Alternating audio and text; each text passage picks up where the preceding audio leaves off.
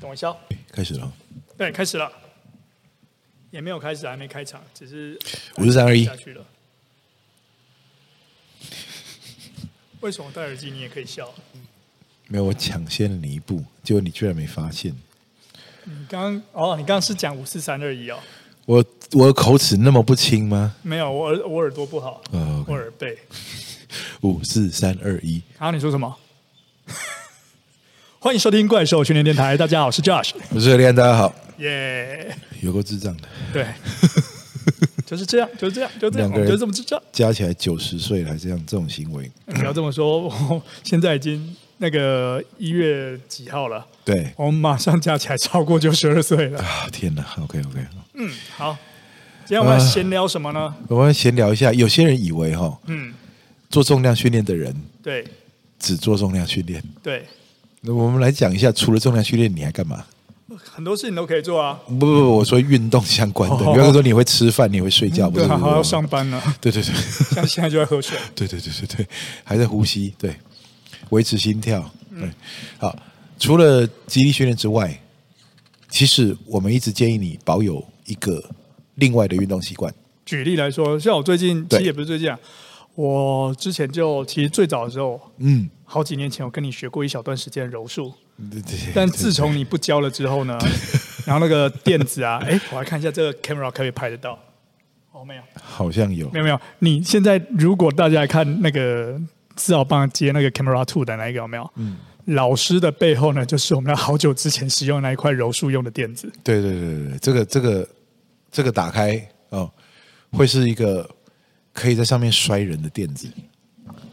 好，回过头来就，当然很久之前跟你练过，然后后来就你没有上课，我也没有再继续练下去嘛。对对对。然后一直到疫情后吧，我开始比较规律了，找了一间那个很厉害的道馆，这样子在台北。对对对。啊，然后在那边规律的上课，所以从四月上到现在，差不多半年超过这样子，还蛮好玩的啊。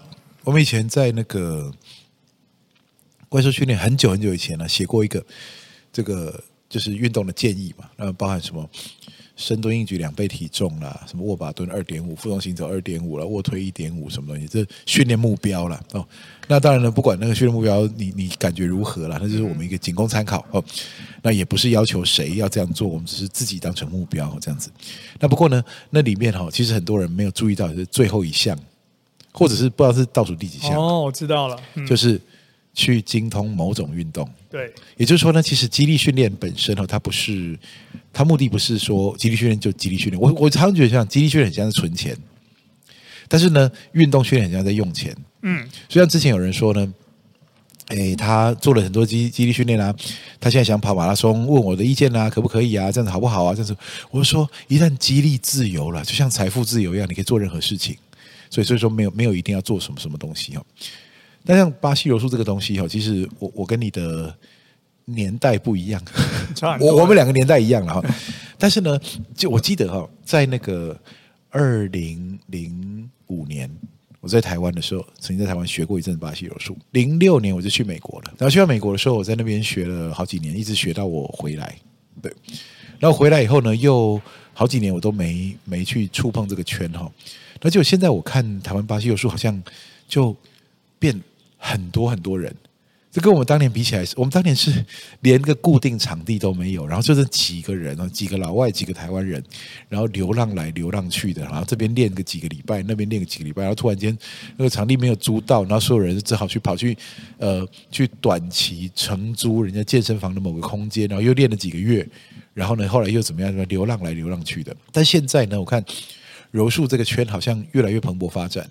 连办个比赛啊，好像说那个那个人数还多到这样子，那个体育馆会挤不下那种。哦，今年今年一月份的时候，其实我们这一集播出的时候，好像就在这时间附近。对对，他的在台湾有一个也是柔术的比赛，嗯，据说现在光报名人数就已经有两三百人了。对，那其实，在当时看来是不可思议的。刚当时看的时候，不知道当时练的人有没有两三百人哦，现在现在是参赛的人有两三百人哦。那其实那个呃，这让我触发了我一个联想，你知道吗？就是说呢，其实一个运动啊到底要怎样去蓬勃发展？虽然说呃，我们仍然觉得它现在应该还可以再更好，还可以再更多啊。那柔术这个好东西，如果你还不知道它是什么东西的话，哈，赶快去补足这一段哈。其实大概在三十年前哈就开始的一段历史哈。嗯。那不过呢，这个我回到话题，就是一个运动到底这该怎么发展起来的呢？其实我会觉得说，柔术运动哈，在台湾哈，其实算是一个少数的例子，它就这么的在呃自然生长的状态下，越长越茂盛，越长越茂盛，越长越茂盛。而且呢，更重要的一件事情是它，我刚讲它是自然生长哦。我说它的那个更重要的一件事情就是它并不是在政府政策下引导的，OK？也就是说呢，它是在没有没有人去呃去去主导这个方向的情况下，它居然是长大的。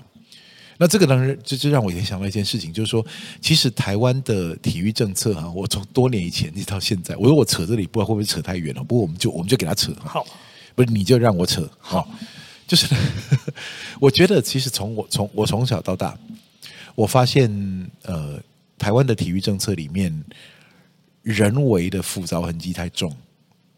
OK，人什么叫人为复杂痕迹太重？就是说我用政策来主导哪个项目可以流行，哪个项目不要流行，这个成分太高。所以巴西柔术它特别特殊哦，在台湾之所以特殊，是因为它几乎纯民间力量。我知道后来有柔术协会，然后后来有我知道这其实除了巴西柔术之外，还有国际柔术哦，就世界运动会项目哦，然后那什么踢打的柔术这样子，然后里面还分成这个演武啦、擒技啦，哈，还有这个格斗啦，然后这样子。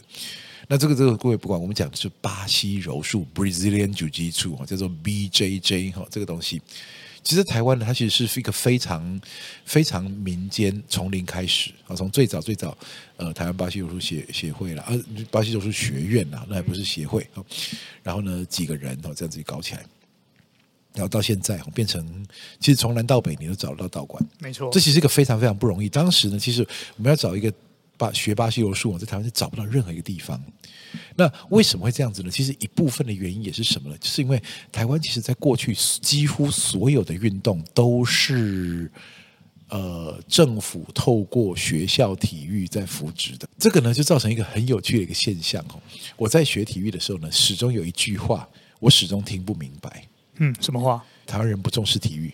呃，政府不重视体育，人民不重视体育，学校不重视体育。总而言之，不重视体育这句话，是我始终听不明白。为什么这样说呢？因为我会觉得说，什么叫做不重视体育？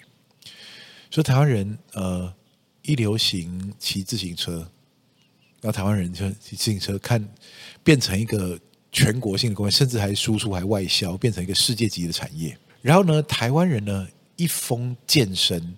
他知道健身业大起大落，其实很多人说讲健身业要兴起了，而健身业要没落了，而健身业要兴起了，其实已经不知道几次了。嗯，事实上呢，健身业在台湾一直是一个非常非常庞大的产业。然后再来呢，就是台湾人一讲路跑哦，那天哦，我我我我跟一个呃，这个也是在带这个路跑的学长哦，他讲说。我我跟他讲说，台湾人真的很喜欢运动哎，一年才五十几个周末，然后去台湾就有四百多场路跑。他说你的资讯落后了，现在是九百多场，台湾一年有九百多场路跑的比赛，所以平均一天有三场。因为台湾从南到北哈，对你一个周末可能台湾同时有什么八场路跑在在各县市在举行哦，就台湾人超级爱运动的，那更不用说哈，其实呢街头巷尾的那个斗牛比赛。嗯，你去看到那个那个河堤边啊，路桥下啊，还有学校的操场啊，什么台大球场、师大球场，那永远有人在那边打篮球。嗯，然后呃，再来就是你看呃跆拳道，因为跆拳道馆哦，在台北市哦，曾经一度开到哈，这个是呃。我我我没有任何的原始数据哈，但是听说了曾经有过哈，要规范五百公尺内，请不要再开第二家，有这种规定，抢生意会抢到会不愉快，所以拜托大家开分赛。尤其是这么流行，也就是说，你看哦，你随便看一个运动哈，在台湾哈，只要他有幸，只要他有幸被注意到，他马上就会爆炸，而且他一爆炸就会，所以我就讲简单一句话。台湾人怎么会不重视体育了？台湾人超好动，台湾人好像有点过动，你知道吗？就是台湾人超爱运动的，真的超级爱运动。但是为什么我们会说哦，台湾人体育不发达呢？哦，其实很多时候呢，跟那个大家认为说在早期了，现在当然越来越好了哈。早期呢，我们常常去呃浩浩荡荡的去比什么亚运、奥运啊，什么中华代表团啊去啊，然后结果最后呢，就是什么呃这次一定要突破零个金牌，或者说这次一定要突破什么五面金牌之类的，这次要突破几个，或者某某项目要来史上第一次拿牌，像这样子，感觉起好像运动发展好像落后人家很多哈。可是实际上呢，我说呢，这几件事情哦，从我以前在小选手时代。然后后来呢，在呃，当然一方面是我的升学过程哈，然后一方面是读书哈，联考填鸭教育，那另外一方面很呃自己非常有兴趣，很努力的做个运动员，然后呢，一直到这个到大学阶段，这两条线终于交汇了，然后最后呢，居然呢，这个交汇之外还岔出去到研究所之后，直接就走走体育了哈，这样子。我整个一路走来，发现呢，我把这几件事情串起来，我觉得有一个个人看法。我我只能讲个人看法，因为呢，这这不是什么任何的这个呃什么什么什么学术上发现没有官方权威什么什么都没有，就个人就一个人。你的看法是 N 等于一，我的看法是，台湾没有不重视体育，是政府过度介入。哦，对，我认为是政府过度介入。我认为呢，啊，之所以台湾的体育呢会在发展到一个某阶段就开始出现各种弊端。哦，包含了这种舞弊啦，哈，或者是说呢，呃，打假啦，哈，打假球，哈，呃，这个做做分数，哈，或者说裁判舞弊之类的，哈，这些，或者之前有一些什么协会过度干预的一些状况，对对对，或者说协会干预选手的参赛权，哈，甚至呢影响选手的基本基本人权，哈，这些的，那这些其实很多情况下都来自于运动训练了，啊，对不起，竞技运动啊，它长期是一个政府挹注的产业。啊，所以人家讲说啊，那个企业不重视啊。你看国外的选手，他那个打一场球多少钱哦？然后有那个钱我也打哦。No no no no no，不是这样的啊。呃，企业不是傻子，所以说呢，你如果没有那个群众影响力的话，他干嘛要赞助你？嗯，对不对？你又不是弱势族群，OK？你又不是中低收入户，然后你又不是呃这个身心障碍啊这些，所以你为什么要别人的施舍？那竞技运动在国外之所以大家争相捧着白花花的这个经费哈，去去延揽职业运动员，原因在于呢，那些职业运动员呢，他有一个社会影响力，他有非常非常高的社会影响力，他可以带动整个企业形象，他可以带动整个消费模式。所以说呢，其实是因为呢，那些东西他们长期其实来自于民间。根植于民间，所以对民间的这个呃意向呢有高度的影响力，所以才会有这样子的发展。所以说我来我来说明一下，为什么我觉得政府过度介入哈，在这个呃很多的运动产业，我说回归到运动最根本的存在的价值是什么？很多人说就得奖啊，拿国王奖金啊，然后终身放。我说 no no no，不要再焚琴煮喝了，拜托啊！就这一些呢，很多时候呢，不止。不是对运动的一种呃这个帮助哈，甚至有可能是一种伤害。我说运动要回归它的本质呢，这我讲过很多次了哈。竞技运动就是人生的缩影，它只是用不同的规则在演人生给你看。他这是永远都在演示一个从生到死的过程，而从生到死的过程呢，随着这个比赛的形式哦，我们这比赛的是拿一个球去投一个篮哈，或者说呢，我们拿一个球就打给对方，打到他接不住为止，或者说呢，我们拿棍子去 K 一颗球，看谁 K 比较远哈，或者是说呢，我们干脆把手包起来，互相打对方的头这样子。不管是哪一种哈，就像竞赛规则哈，它的几个特性哈，第一个特性是制造结果的不可预测性，然后这第二个呢是过程中呢要激发那个努力。OK，也就是说，它的过程当中，你一定那个一定会想尽办法让你用生命的、用人体的挣扎体验人性的强大啊，这样子。那为什么又要挣扎，然后又要展现人性的强大，然后结果又不可预测？就竞技运动从来就没有在比谁比较强，从来就在比谁比较奋斗，但同时呢，又在奋斗的结尾呢，故意啊，用命运之手给你一个不可预测的结果。所以你尽可能的提高自己的胜算，但是没有在比赛哨音结束之前，没有人敢说谁一定赢，谁一定输。对，那如果有谁一定赢谁一定输的比赛，那就是不好看的比赛。那就重新分组，找一个势均力敌的再重打过，嗯、这个才是真正大家想看的。那为什么要这样？其实很简单来讲，竞技运动它根本就是一种人生教育。而从古代它就是这样的，让你体验人生，让你知道说，在里面学点东西，体验一点东西，然后看到别人的表现，看到别人的坚持，看到别人的牺牲，你回过头来，观赏者也得到教育意味。更重要的一件事情是，观赏者他甚至可以是某种程度的参与者。这时候呢，整个运动呢就深植于人心。所以假设那个运动啊，你也没玩过，你也不在乎，你也看了也没兴趣。如果是这样的话，那竞技运动员不值那么高的薪水。竞技运动员之所以值那么高的薪水，就是因为他能感动人心。他真正重要的地方在这里。很多人觉得说他有救人吗？哈，他会开开脑手术、开心手术吗？还是他会救火吗？还是他会维持治安呢？他没有嘛，对不对？那凭什么他可以拿那么多钱？其实他真正的功用，他真正的经济价值在于他可以感动人心。它可以展示人生。那这边呢，回过头来就讲说了，那这跟台湾的运动发展有什么关系呢？我说呢，这话说从头哈，台湾的运动发展呢，其实呢，一直受到呃台湾的国际外交困境的影响。哦，对。所以呢，其实呢，在早期发展运动的时候呢，就有一个很大的成分，不能说是单一唯一的，但很大一个成分是为了为国争光用的。嗯，为国争光。对，争取的就是反正任何手段吧，就是任何手段的想尽办法争取一些外交或争取一些这个曝光的机会啊，争取大家认同或这样子。那所以呢，其实体育呢也难逃这个呃这个国际现实的影响。那所以说呢，从小什么不管是少棒队啦，或者是说呢各种的运动赛事啊，想尽的办法就是要在国际的场合上不要缺席，那这当然跟台湾的这种呃历史脉络是有关的哈。那这我们不多做评论哈，呃，要比以免呢这个不同立场的人哈开始了这就受到刺激哈这样子。那不过呢，我们说这回到体育这边来，因为它有一个如此高度而明确的外交目标，所以说其实在国内上面培养运动的一开始。就没有打算把它当成人生教育，他把它当成一个为国争光的一个公务机关。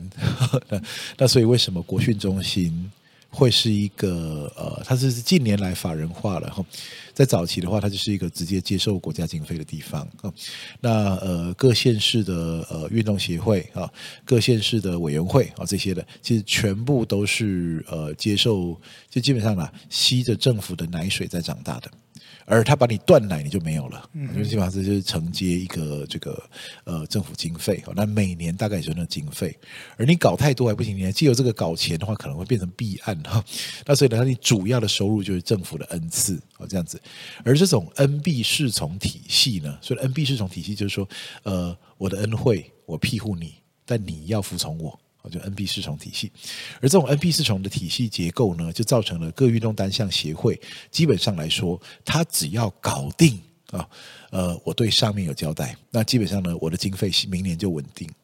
那对下呢，就产生控制，而这刚好又符合了另外一个台湾在政治文化发展的一个阶段，就基本上在台湾啊，在早期哈，在民主化的过程里面哈。呃，这大家可以去查阅一些资料，当然这有很多种说法了。不过呢，我借由我这个呃大学非常不用功的政治学学生哈，说其实呢，台湾在某个阶段呢，其实很多的社会组织都是社会控制组织，也就是说呢，它是某个程度上来说，其实是呃中央集权的。也就是说，我给你协会，我我给你协会钱，那你呢要帮我做一点社会控制。嗯，OK，不管在选票上啦，或在政治影响力啦，或在地方派系上面，所以就很多的早期的运动协会，其实有某种程度的地方派系色彩。哦，绑桩，这这有有没有那么明哦？不一定啊。但是呢，某种程度上来说，哈，因为很奇怪的哈，你会看到呃，这个县市的呃体育委员会啊，带着这些少不更事的运动员啊，然后跟着。政党候选人去摇旗呐喊，然后这些东西拿回来说哇，全部就一堆虎背熊腰的这个这个这个呃青年男女哪里来的？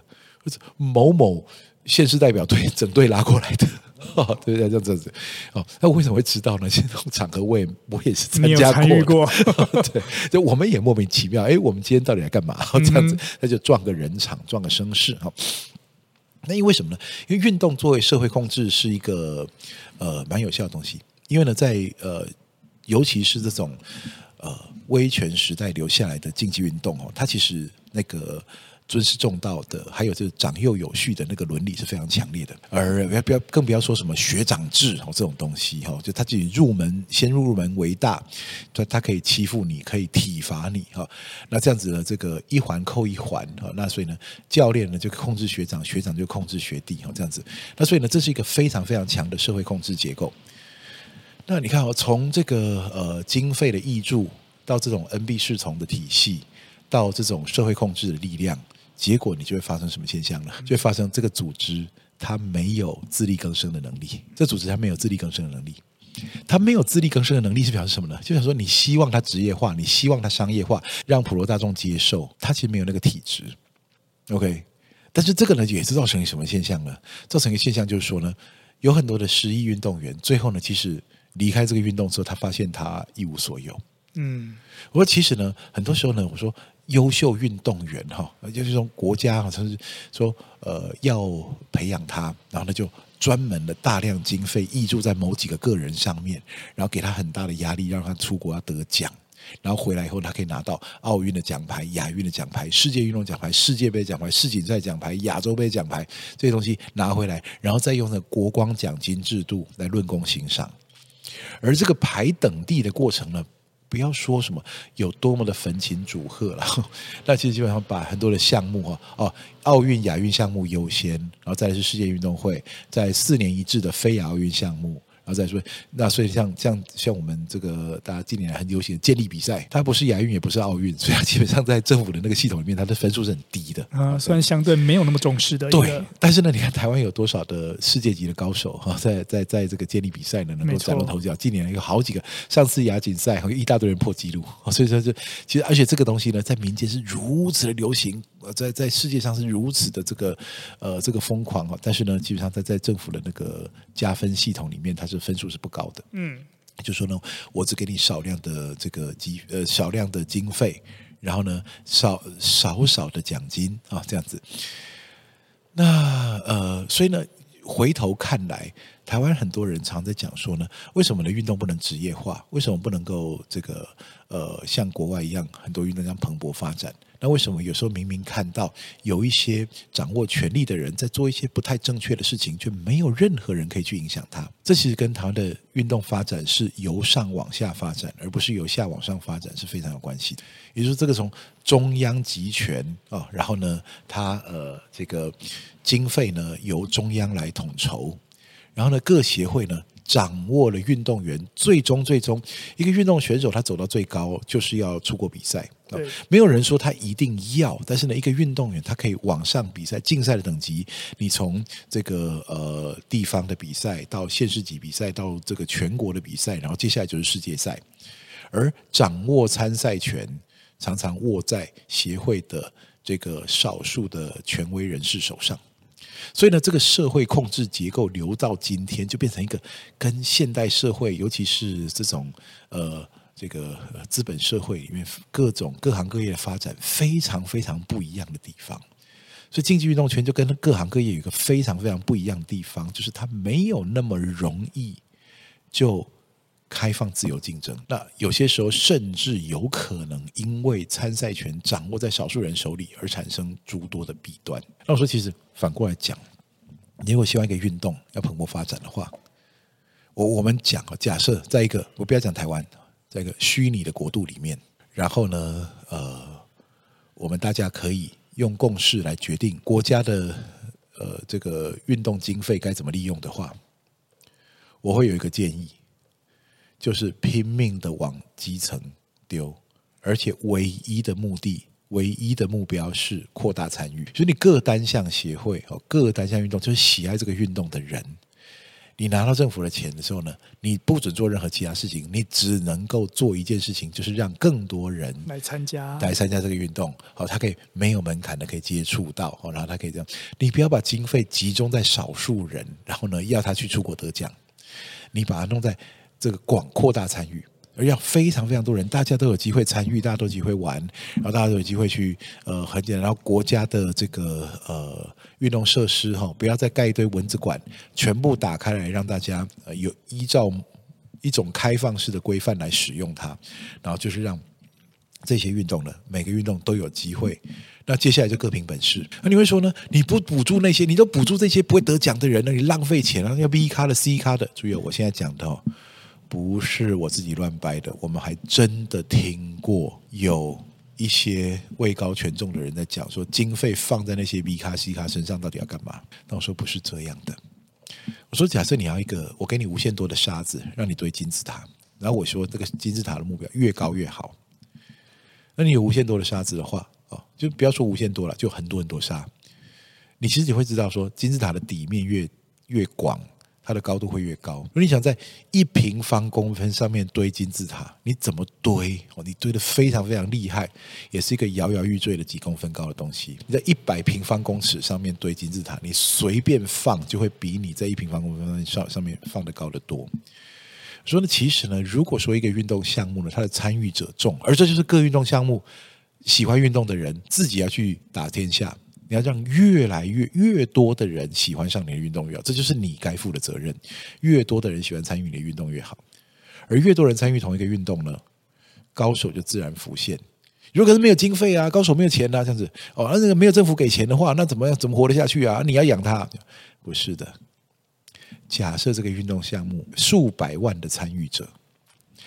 那这个项目的优秀选手会是这数百万人心目中的英雄。如果他又洁身自爱，不要乱搞一堆乱乱七八糟的事情的话，那其实呢，他是呼风唤雨的，而他非常非常有机会像一个明星一样启动他个人化的商业模式，而他的钱绝对比政府补助的还多。我们在国外已经看到很多这样的例子了。如果说有办法这样的话，当然了，这里面有很多的环节、很多的细节。而人如果说有人就是故意要做坏事，有人故意要害别人，有人故意要扯别人后腿，有人故意要贪别人的钱，怎么办？我对人性有很多险恶的一面，那我们要去防范它，没错。但我说呢，扩大参与这件事情其实是高手浮现的前提。在过去呢，我们一直都是用制度，所以呢，从学校选材。然后学校选材呢，他也没有扩大参与，他是拿一堆人来选，看谁有天分，然后就专集中经费来培养那几个人，这是假的扩大参与。似乎在在有这个单项的学校，每一个小孩都被教练叫去跑一圈操场啦，做几下蛙跳啦，做几下浮力挺身啦，看一下哪几个可造之材，然后抓进来，然后接着就猛毛起来操他们。所以扩大不是参与，是扩大是筛选。扩大对，没错，扩大筛选而已。嗯、对，那实际上扩大参与是什么呢？就是呢，呃，在。依照兴趣选项，然后呢，我在这里哦，就不要犯一个错误。他说好，那可以，我我强迫每个小孩全部都要给我练过这个。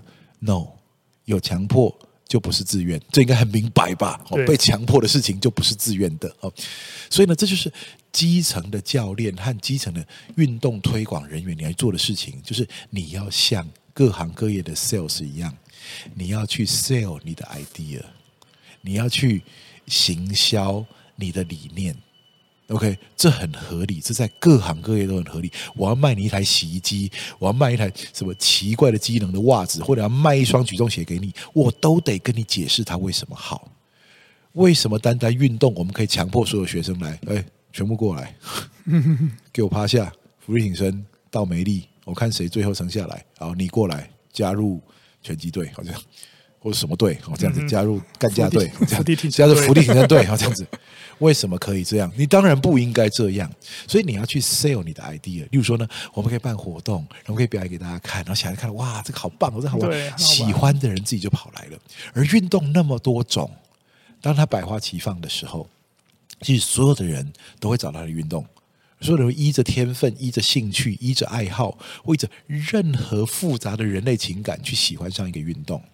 然后呢，各单项呢都在自然生长的情况下开始长出来，而这个时候呢，你不会发现那种揠苗助长的现象，就是说哦，我一定要服我这个这个学期我一定要看到你们你们队要得奖，不会的，大家就是以高兴参与，而这个要有点耐心，在几年过后。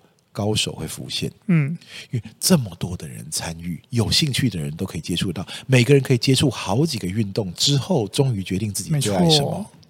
然后这个时候呢，开始做，开始练。而有天分的人，就因为竞技运动到高水准，一定要天分。OK，你一个爱好者，他可以玩任何东西，但是呢，他要这个呃做到一个去比国际赛的程度的话，他要天分。对，而这个天分从哪里来呢？就从那个广大的参与群众里面，有天分的人、高手自然慢慢的浮现。而这有什么样的好处呢？第一个，刚刚已经讲过了，运动呢，一旦参与者众，那个运动产业的结构就形成。所以呢，呃，这个所有的人会支持越来越高的运动表现，因为大家喜欢看、乐于看、愿意花钱看。愿意花钱去参与，然后愿意去训练，所以呢，他也可以这个这个教学和周边商品的产业会发生。然后再来更重要的一件事情是什么呢？就是呢，在这个过程当中哈，因为大家都参与某种运动，而又不是以焚琴煮鹤、为国争光的这种角度，嗯，去去。引导，而是以我因为喜欢这个运动，所以我喜欢参与它，因为我非常认真的参与它，所以我体验了人生胜负的起伏。所有的人都接受到了运动的教育意义，我觉得这才是我心目中的理想状态哈。当然呢，我知道啊，呃，要讲一个东西怎样做很不容易，要讲你不会成功很简单，所以人家讲啊，不会啦，我跟你讲，你这怎么样了？一大堆人就会讲说啊，你这不可能啊，怎么样子？对，你们都觉得不可能。所以你们永远不会去做它，我觉得可能，所以一有机会我就会去做它。我一有机会我就去讲述这件事情。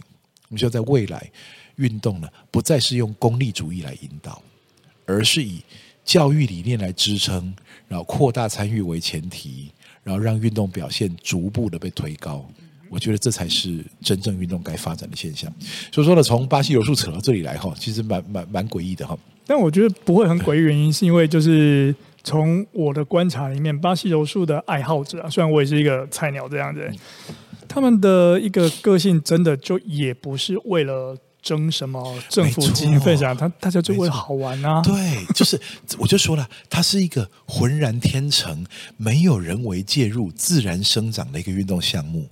就来参加的人都真的很喜欢他，然后来练的时候，这真的是，我说其实像柔术哈，我说我人生中啊，在最接近宗教的一个东西，大概是柔术。嗯哼，巴西柔术给我非常非常多的人生启发。哦，那我其实学巴西柔术也学了很多年哈。他说，你真的喜欢一个运动的时候，它绝对不是只有一个运动而已，而别人对它赋予什么附加价值，那个都是其次的。你真正喜欢它才是真的。所以呢，当你有这样的前提存在的时候。那其实呢，这里面每一个人都从他当中获得了他的美的一面、善的一面，让这个人，我说竞技运动，我想运动行为最终的目的就把一个人变成更好的一个人。所以这是一个学校教育很难做到的事情。因为学校教育呢，其实不要讲说运动了，其实其他科目更是功利主义。所以呢，我们很难期待学校教育把一个人变成更好的一个人。但是如果说哦，这当然需要哦一个。前提哈，不过之前我今天在讲哦，讲太久，叫做哲学家教练。以前有人写过一篇文章叫《哲学家皇帝》，我说哲学家教练，对，哲学家教练，哲学家教练很重要。教练不是精通技艺的人，教练是引导人生的人，引导人生体验的人。嗯，所以呢，他当然要精通某种技艺，他当然要会教。他当然要熟悉规则，他当然要教你如何的求胜。但更重要的一件事情是，重点都不是在他如何能求胜，重点在于是你在学习的过程里面遇到了挫折、遇到了失败，或突然顺风顺水，然后突然间又这个呃来个 surprise。这个时候呢，他要教你去如何的去解读这些东西对你人生的意义。而如果这个东西能够推动。其实比起台湾出现八个职业运动协会还重要，就运动教育真正带给人哦，去面对世事无常的人生，你该如何坚毅又坚韧，一步一步走下去，能够在逆境当中坚持你的理念，但同时呢，又愿意去付诸努力，愿意去奋力的求胜，但又对于。无常的世事，有一种豁达的接受的一种态度，这全部都在体育教育里面，全部都可以透过多年的竞技运动慢慢磨练。这些东西写成教条来，你看到的就是白纸黑字，它的深度就跟纸一样薄。但如果你有投入过努力，经历过各种挫折，在里面有所成，那种领悟，一种进步的那种快乐，同时呢，又真的扎扎实实走过那种挫折感，然后之后又克服，这对于人生来说是无比珍贵的教育经验。而我们现在非常非常缺乏的，就这种与文化底蕴的体育教育。嗯，没错。其实我觉得刚刚你提到几件事情，跟我之前的一个看法非常相像。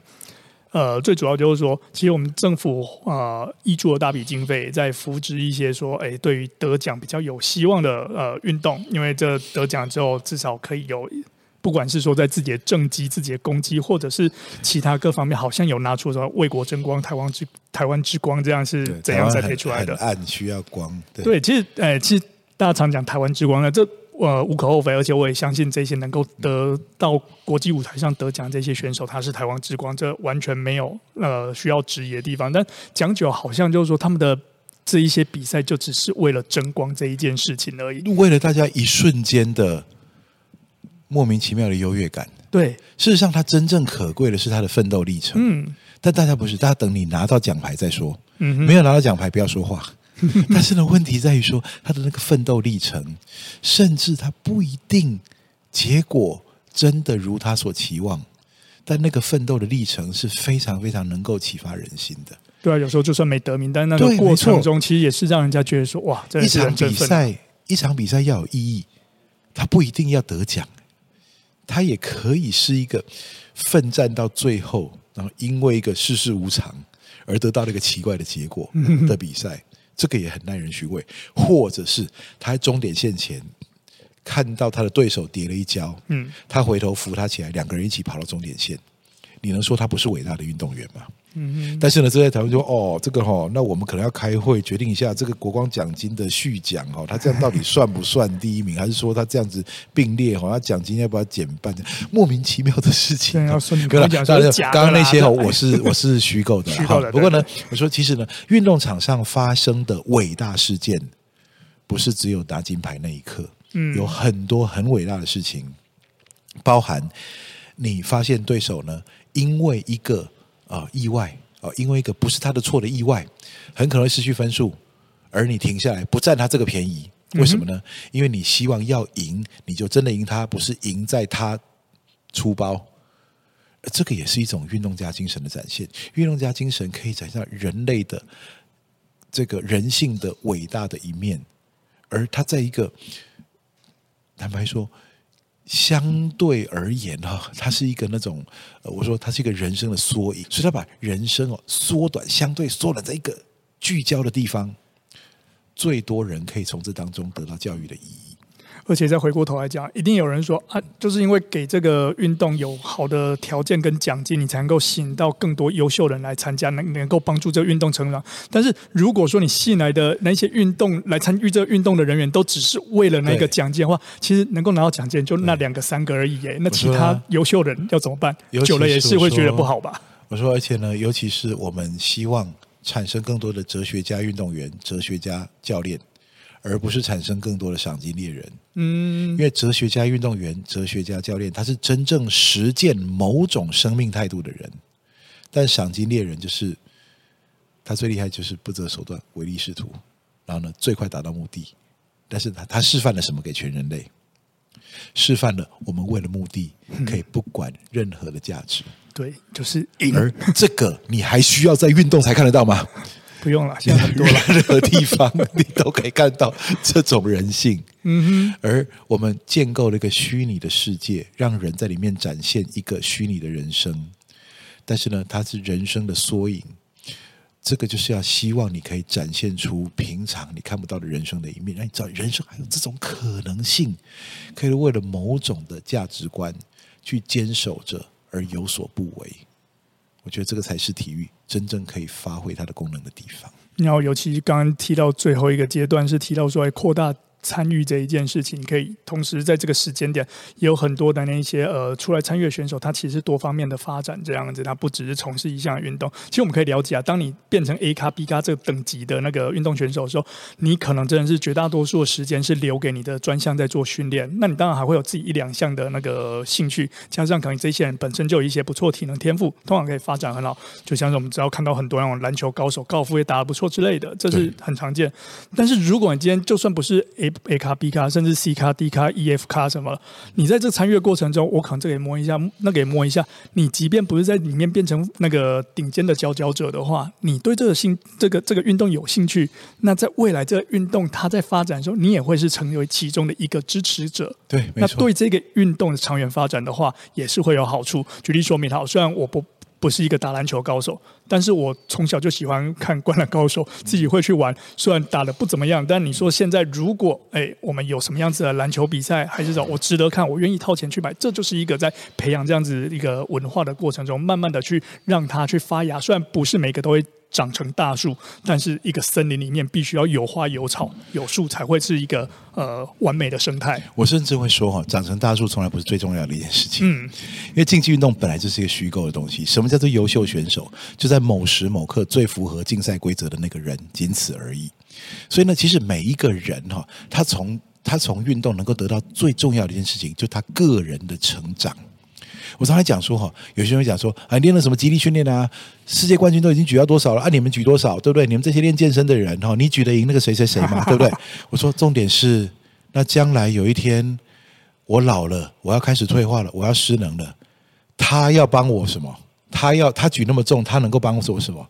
但是我的激励在救我的人生，不是他的激励在救我的人生。嗯嗯。所以其实你喜欢篮球，你喜欢排球，你喜欢棒球，但你不是选手，OK 的，完全不是问题。为什么呢？你只要喜欢玩它，你从里面可以得到成长，那这是最重要的一件事情。没有这个任何事情比这个还重要。所以呢，重点就是你从里面得到的成长，而且更重要的一件事情，我们人类有一个天性啊，就是呢，我们总希望自己。可以归属于某种比我们更伟大的存在。嗯，OK，就像身为一个个人，其实呢，我就是我。但如果我是巴西柔术选手，我是跆拳道黑带，我是健力选手，曾经啊，即使很短暂，我曾经归属于某个比我还伟大的存在。这个时候呢，就给予了我人生某种意义。而就算呢，我不曾登峰造极，永远有人天分比我好，那完全不是问题，因为这个运动已经改变了我的人生，嗯，已经改变了我的成长，已经让我从原来的我变成一个更好的我，而这就是所有的人应该从体育上得到得到的意义。很多人在谈体育的时候呢，无可免俗了，因为怕说呢。一讲说呢，哎，我很喜欢什么运动？人家说，哦，你有多厉害？你有没有有比过比过国际赛吗？有比过什么东西吗？就这样，有些人可能有，有些人可能没有，但是呢，那完全不是重点。我们根本完全不需要去在乎自己在这个运动比赛里面，在全世界排第几名。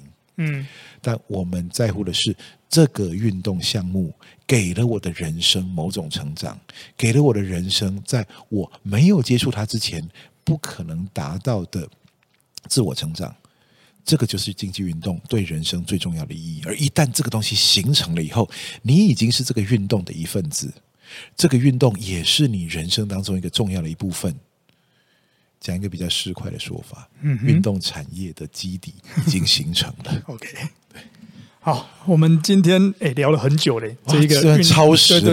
我们每次说要讲少一点，然后就讲太多。好，没关系，那就下一次再回答其他题目。好，今天 Q&A 省掉，根本就基本上两集的时间了。OK，真的好，就这样吧。好，没关系，啊，上一集时间比较短，补一下。其实说不定大家早就已经切掉不听了。对，如果你有听到这里的话，我们非常的感谢你耶。好，今天怪兽训练电台就先到这边结束啦，谢谢大家，拜拜，拜拜。